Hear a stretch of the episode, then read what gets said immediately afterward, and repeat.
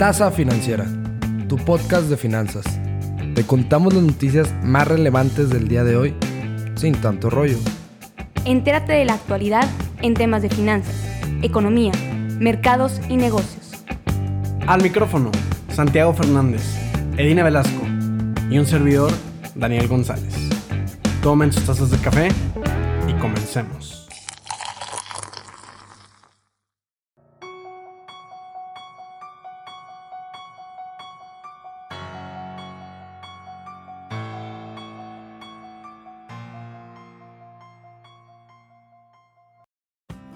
¿Qué onda, cafeteros? Muy buenos días. Les habla Daniel en este bello 30 de octubre, viernes halloweenesco.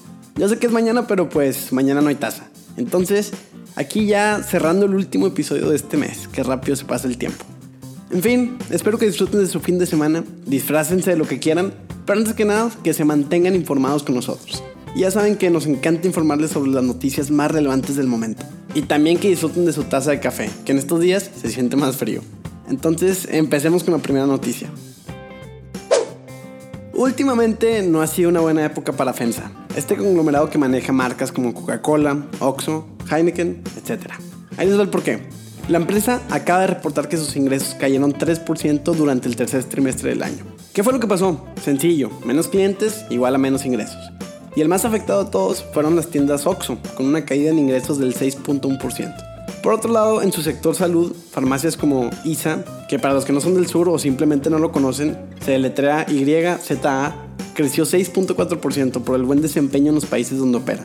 Y estos son Chile, Ecuador, Colombia y México. La utilidad neta de FEMSA, o sea, sus ganancias, cayeron 51.2% en el periodo de julio a septiembre de este año. Más que nada por hacer operaciones donde perdieron mucho dinero debido al tipo de cambio. En fin, la empresa planea una estrategia de expansión de tiendas en FEMSA Comercio, acelerar las iniciativas digitales en sus plataformas y conseguir adquisiciones. Esperemos que todo salga acorde al plan. Todos aquellos que se declaran fans del béisbol y de los LA Dodgers seguro gritaron de emoción esta semana por convertirse en los nuevos campeones de la Serie Mundial. Esto después de 32 años. Sí, ya sabemos que siempre les traemos un pero, no todo es color de rosa. Los LA Dodgers se verán en una recuperación muy lenta, pero no de la cruda después del festejo, sino en la recuperación económica post-COVID-19. La franquicia reportó que la alteración a la temporada de béisbol le costó más de 100 millones de dólares. Esto debido a que la temporada de 60 juegos fue sin espectadores y fue retrasada cuatro meses.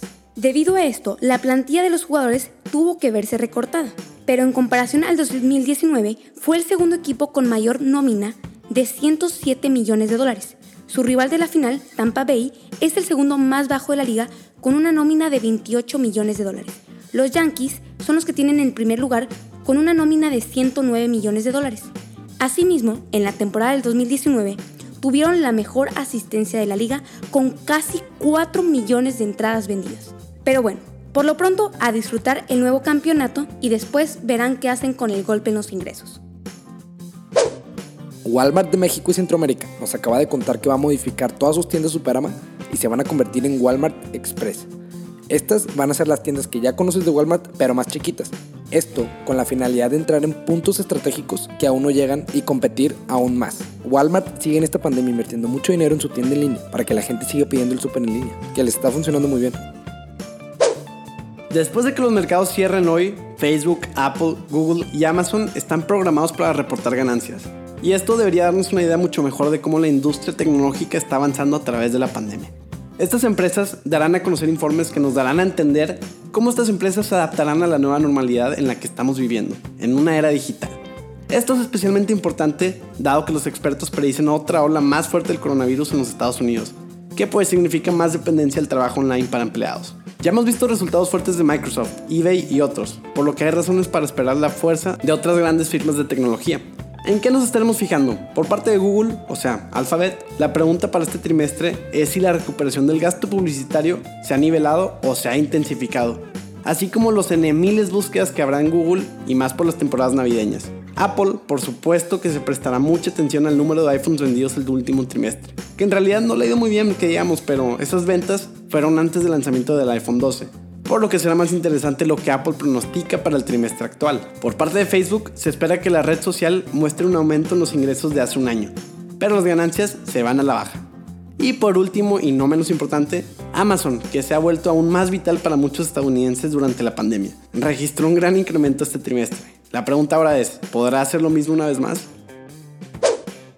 Para todos aquellos que esperaban pruebas de que la recesión había terminado, esta mañana les traemos el lanzamiento de una impresionante tasa de crecimiento anualizada de 33.1% del último trimestre. Obvio que no estamos hablando del crecimiento en México, estamos hablando del crecimiento en Estados Unidos. Según varios economistas estadounidenses, la economía está más o menos tan por debajo de su pico como lo fue en los días más oscuros de la última recesión. Si hablamos por los números, el PIB alcanzó su punto máximo en el cuarto trimestre del 2019, cuando alcanzó una tasa anualizada de 19.25 billones de dólares y actualmente está en 18.58 billones de dólares.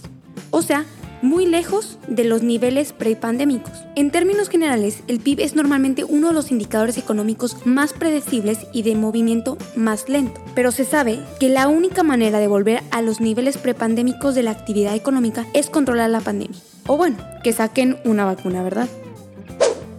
Ant Group, el gigante de los servicios financieros que se separó de Alibaba hace unos meses, que les contamos esa noticia, se convierte en una empresa que cotiza en bolsa en China el próximo jueves. Sí, va a salir a bolsa en China. Pero ¿por qué importa? Mira, se espera que sea la mayor salida de bolsa en todos los tiempos, rompiendo el récord anterior de Saudi Aramco, que también les contamos esa noticia aquí hace meses. Su objetivo es recaudar 34.400 millones de dólares, lo que lo sitúa junto a los bancos más valiosos del mundo, imagínate.